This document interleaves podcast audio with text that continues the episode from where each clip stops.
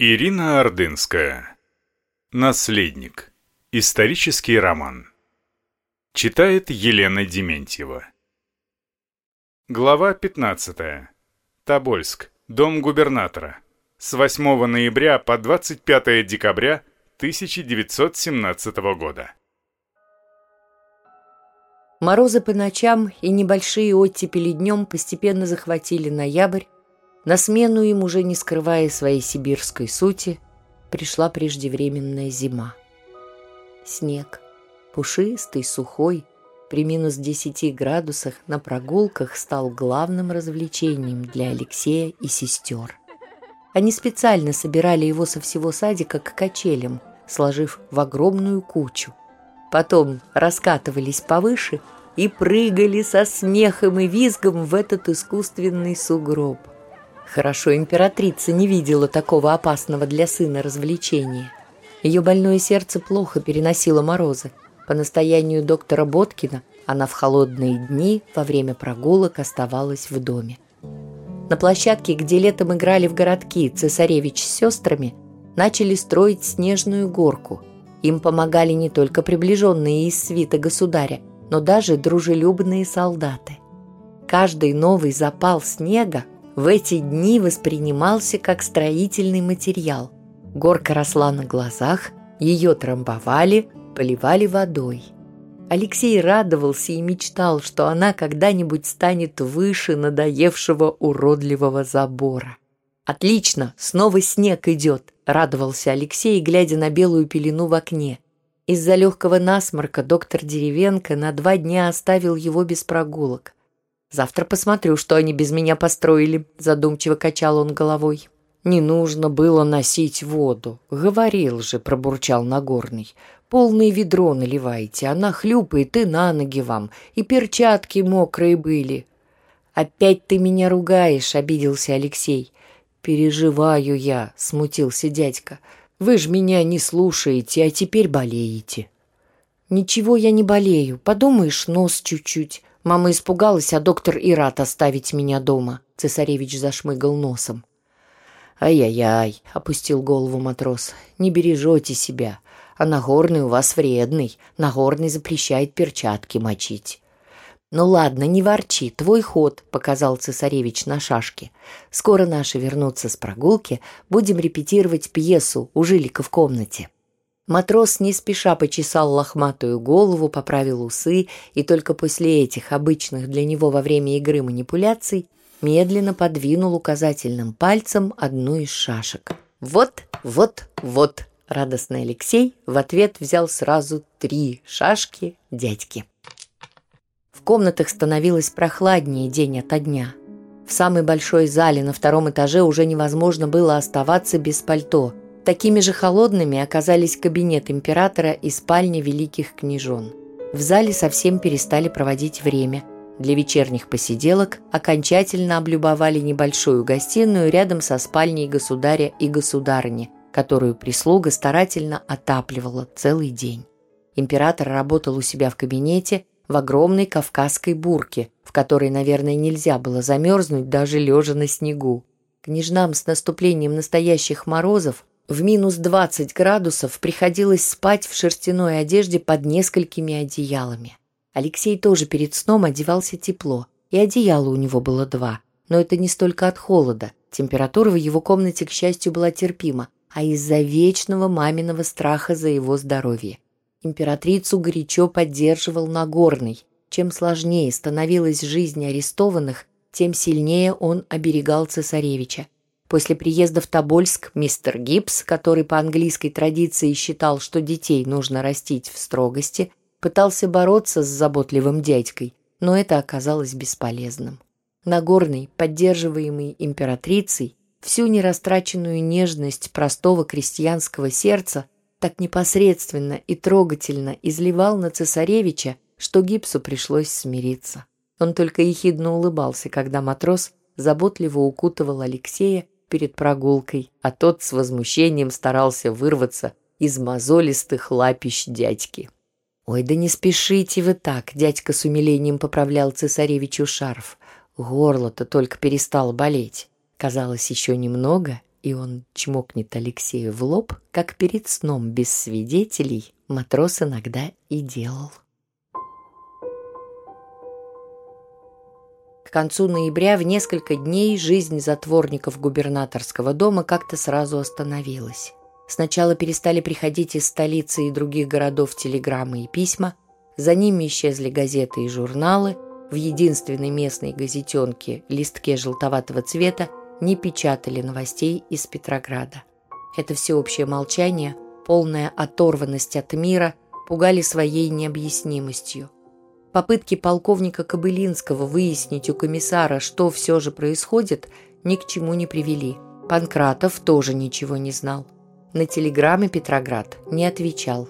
Солдаты, до этого терпевшие достаточно долгую задержку жалования, почувствовав неладное, готовы были взбунтоваться в любой момент.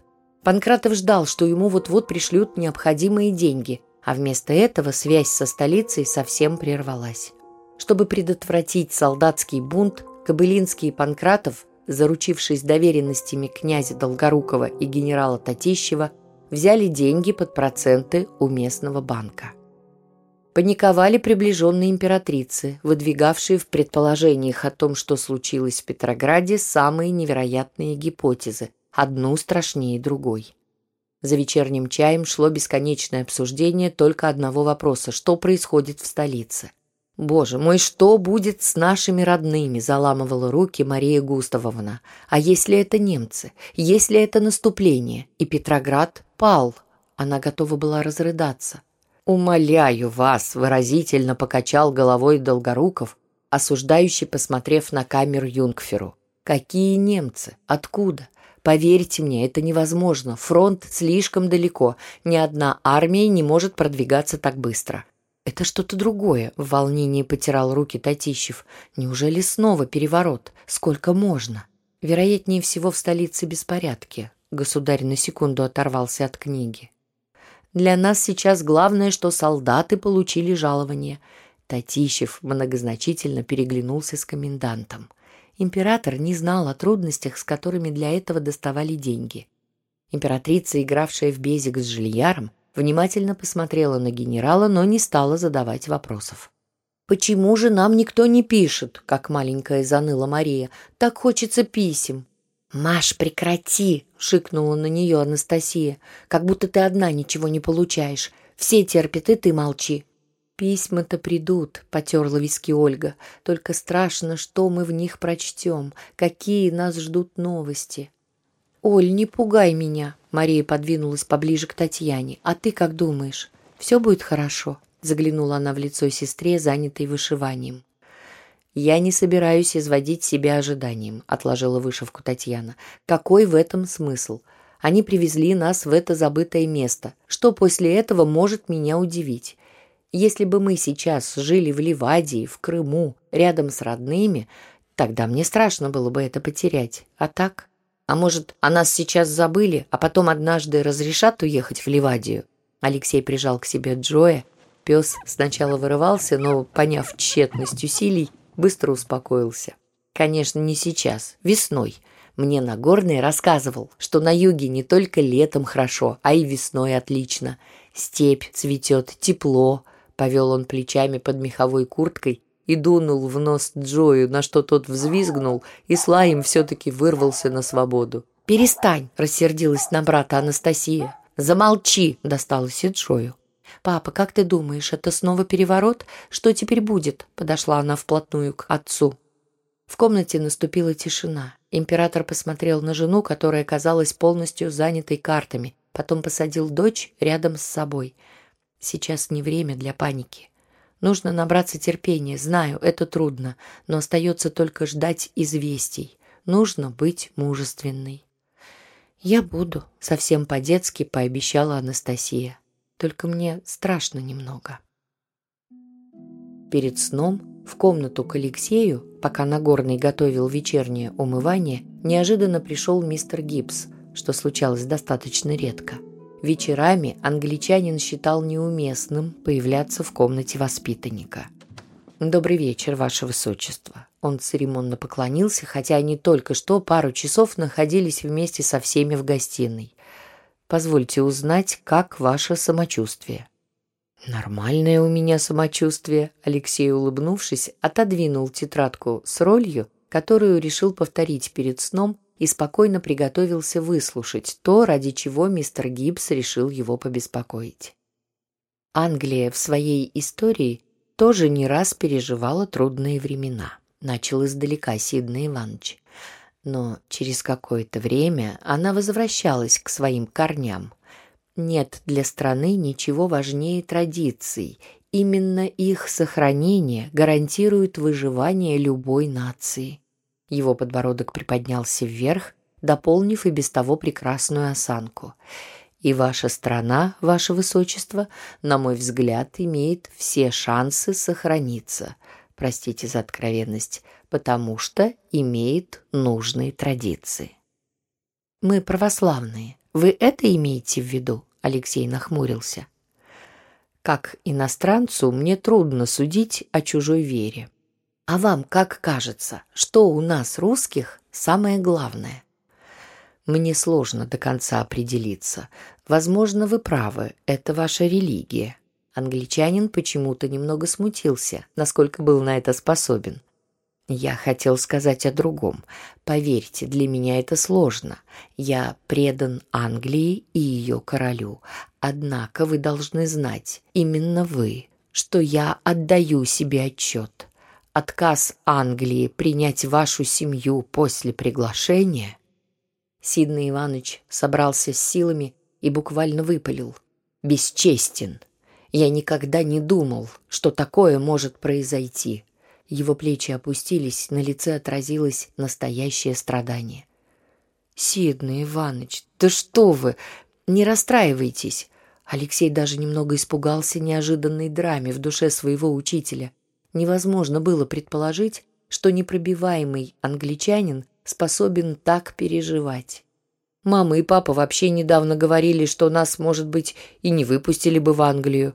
А я, простите, никогда не хотел к вам туда уезжать. Я хочу жить в России. Мне любая заграница не нужна. И сестры не хотят. Вы не знаете, но нам предлагали одним, без родителей, ехать в Крым, к бабушке или за границу. Мы остались все вместе. «Я понимаю, ваше высочество, это ваша страна, как наследника престола», — покивал англичанин. «Да, моя», — почему-то вдруг почти разозлился цесаревич, «и всегда будет моей». Он встал, выпрямился и подошел вплотную к англичанину. «И никому этого не изменить. Если бы я стал царем, то сделал бы все, чтобы Россия была счастливой страной. Мой отец — император, и этого никому не изменить. Он венчался на царство. И права мама, только Бог может его судить. Если бы что-то изменилось, время вернулось назад, я смог бы и хотел бы стать царем. Все бы в России изменил, никому не позволил бы себя обманывать. А Господь и Богородица помогли бы мне сделать русских достойным, счастливым народом. В этот момент дверь открылась, в комнату с целой охапкой банных принадлежностей торопливо вошел Нагорный. «Поторопимся, чтобы вода не остыла», — начал он бойко, но сразу замолчал, увидев раскрасневшегося от возбуждения цесаревича и смущенного мистера Гибса.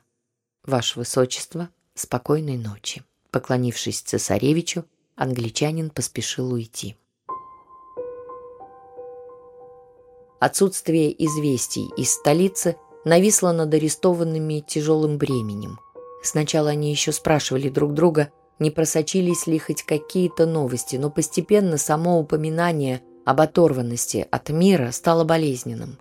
Веселые репетиции в комнате Жильяра, уроки Алексея и младших княжон, прогулки, обеды, вечерний чай – все проходило будто в тени ожидания чего-то неизвестного, что, наверное, уже где-то произошло.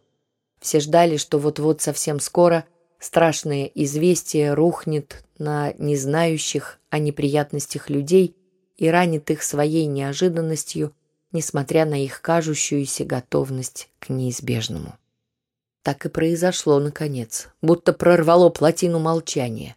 Новости из Петрограда хлынули в заснеженный Тобольский край. Сразу пришло несколько телеграмм, и запоздавшие газеты с известием о новой революции.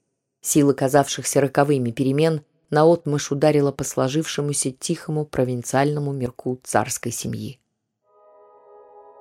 К обеду никого из свиты, жившей в Корниловском доме, не пригласили. Император сидел во главе стола с отрешенным взглядом, углубленный в свои мысли. Дети не смели мешать ему.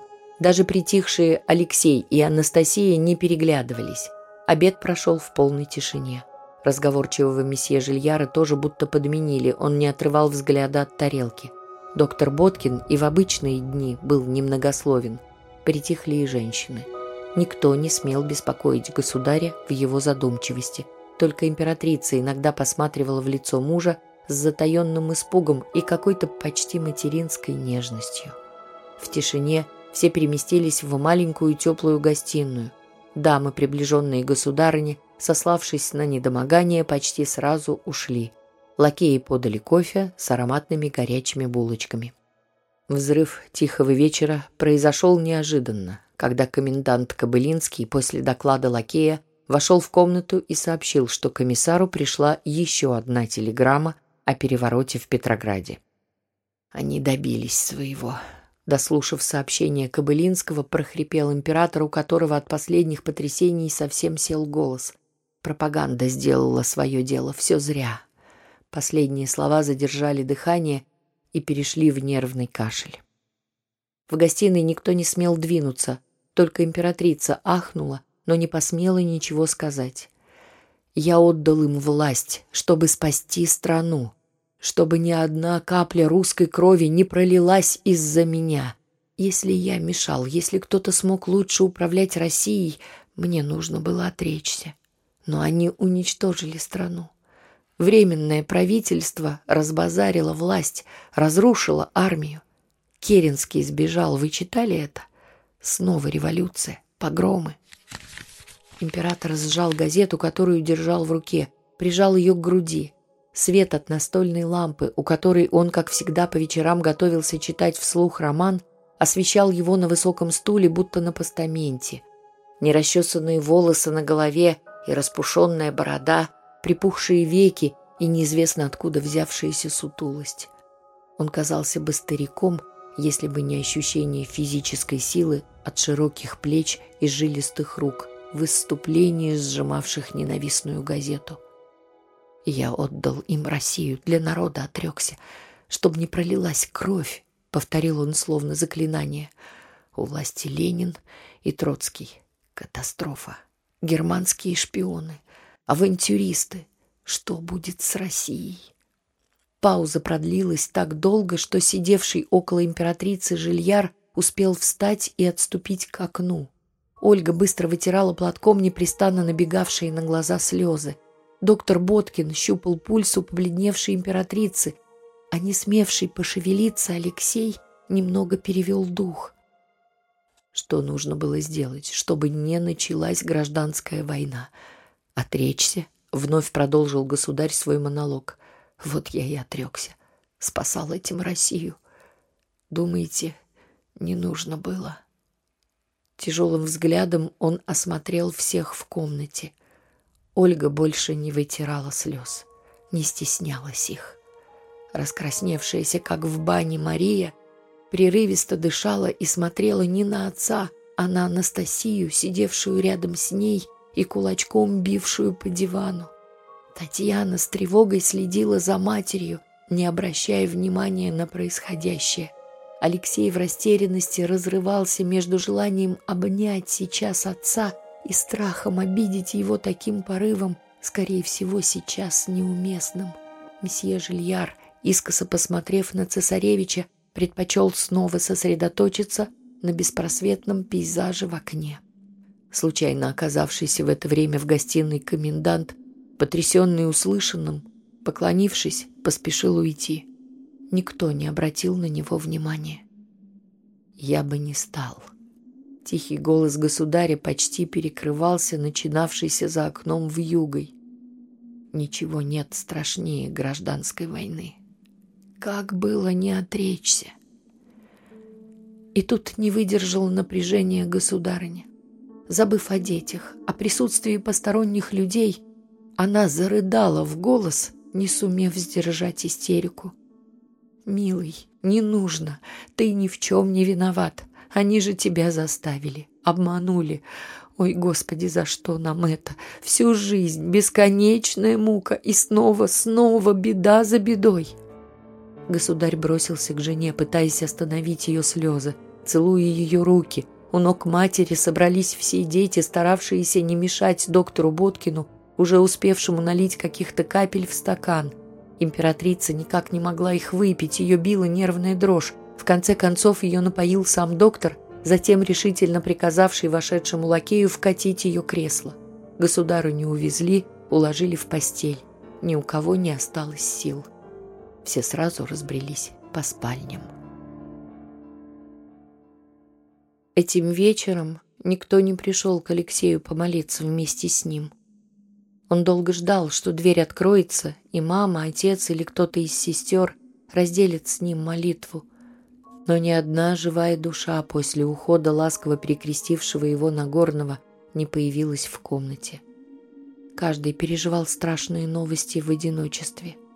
Где-то далеко, в пол России пути, снова зверствовали толпы на улицах городов, горели дома, умирали люди.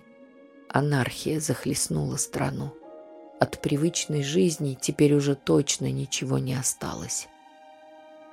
Если сброшенное правительство оставляло хотя бы намеки на прошлый порядок вещей, то новые власти не маскировались, они сразу назвали врагов, разделили мир на своих и чужих, на тех, кому принадлежала свобода, и на пережитки прошлого. Целый день взрослые говорили только об этом. Цесаревич понял одно. Сейчас что-то по-настоящему изменилось, будто уже прошел суд над отцом, и всю его жизнь он признал преступной.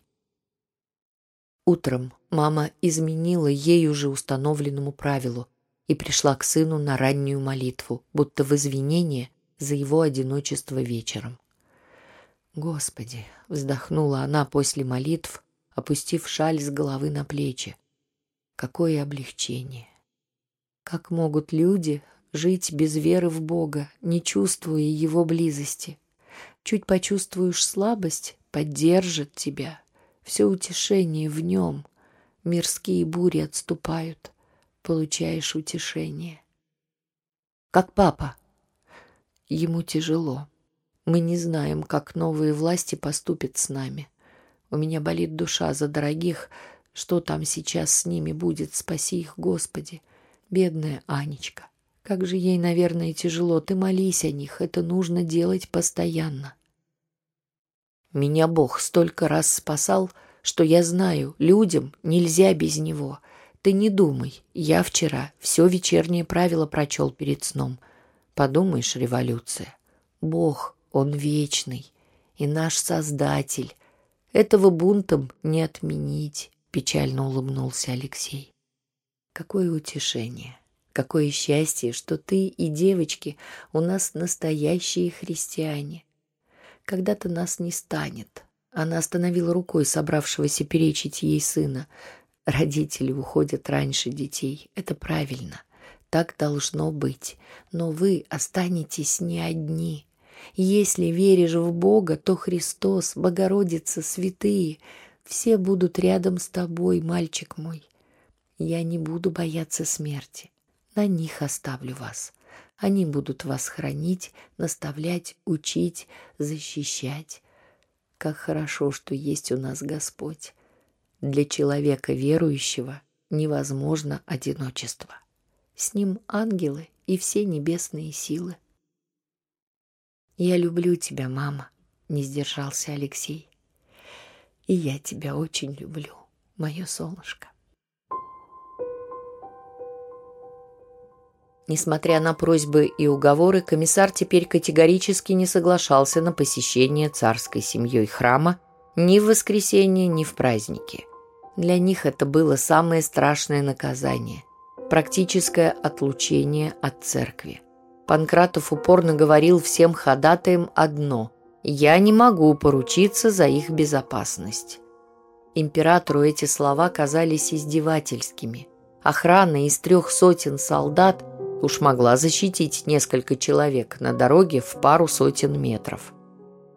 В воскресенье в большой холодной зале в углу на квадратном столике, убранном красивой белой, расшитой большими цветами скатертью, императрица долго расставляла иконы, принесенные ею вместе с дочерьми. К домашней службе отец Алексей пришел вместе с диаконом и тремя монахинями. В первом ряду стояла царская семья. Молча, не обращая внимания на разговаривающий в полголоса народ, собравшийся за их спинами на обедницу, свиту слуг, верующих стрелков и представителей солдатского комитета, контролирующих священника. Батюшка начал службу неспешно, с достоинством. Вступили певчие, нестройно, часто сбиваясь. Стало понятно, что времени на спевку у них не было. Фимиам из диакона постепенно наполнил зал. От его привычного запаха, от теплоты тел молящихся, застывшее помещение стало отогреваться. Пальцы у людей, державших зажженные свечи, перестали до дрожи сводить судороги от холода. Алексей подносил свечу к лицу, чтобы ее огонь мог согреть его посиневшие щеки и нос. Также грелась у своей свечи Анастасия, стоявшая рядом с братом. Отцвет блик огонька красиво проползал по ее личику, освещая нежную девичью кожу, пряди волос, выпадавших из-под персикового шелкового широкого шарфа, которым была покрыта ее голова. Императрица и старшие княжны начали подпевать нестройному хору монахинь. От этого в зале стало совсем тихо.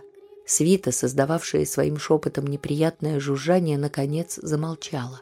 Стихли слуги и даже солдаты. Цепная реакция тишины позволила священнику понизить голос. От этого произносимые им слова стали звучать душевней, искренней. Алексей заметил, что у мамы стоят на глазах слезы, как и раньше случалось в церкви. У отца просветлело лицо, немного разгладились морщины, что теперь нечасто случалось после ежедневных сообщений о страстях, сотрясавших ноябрьскую Россию. Священник уже почти шептал «Не смели петь громче императрицы монахини». Прекрасный голос государыни – поддержанный нежными голосами ее дочерей, заполнил зал храм, и многие, не сговариваясь, невольно опустились на колени. «Господи, помилуй! Господи, помилуй! Господи, помилуй!» бесконечно повторяла какая-то из дам, надрывая всем сердце. После службы к кресту подходили по очереди. Первым, склонив голову, поцеловал крест императора. Когда ушел священник с помощниками, никто сразу не стал убирать иконы в опустевшей зале. Люди разбрелись по комнатам, стараясь не мешать друг другу, чтобы сохранить подольше в себе чистоту соборной молитвы. Алексей в спальне присел у окна. Через изогнутые снежные рисунки на стекле, заваленный сугробами двор, был вдвойне белым, чистым и очень желанным. Время до прогулки казалось несправедливо долгим. Продолжение следует.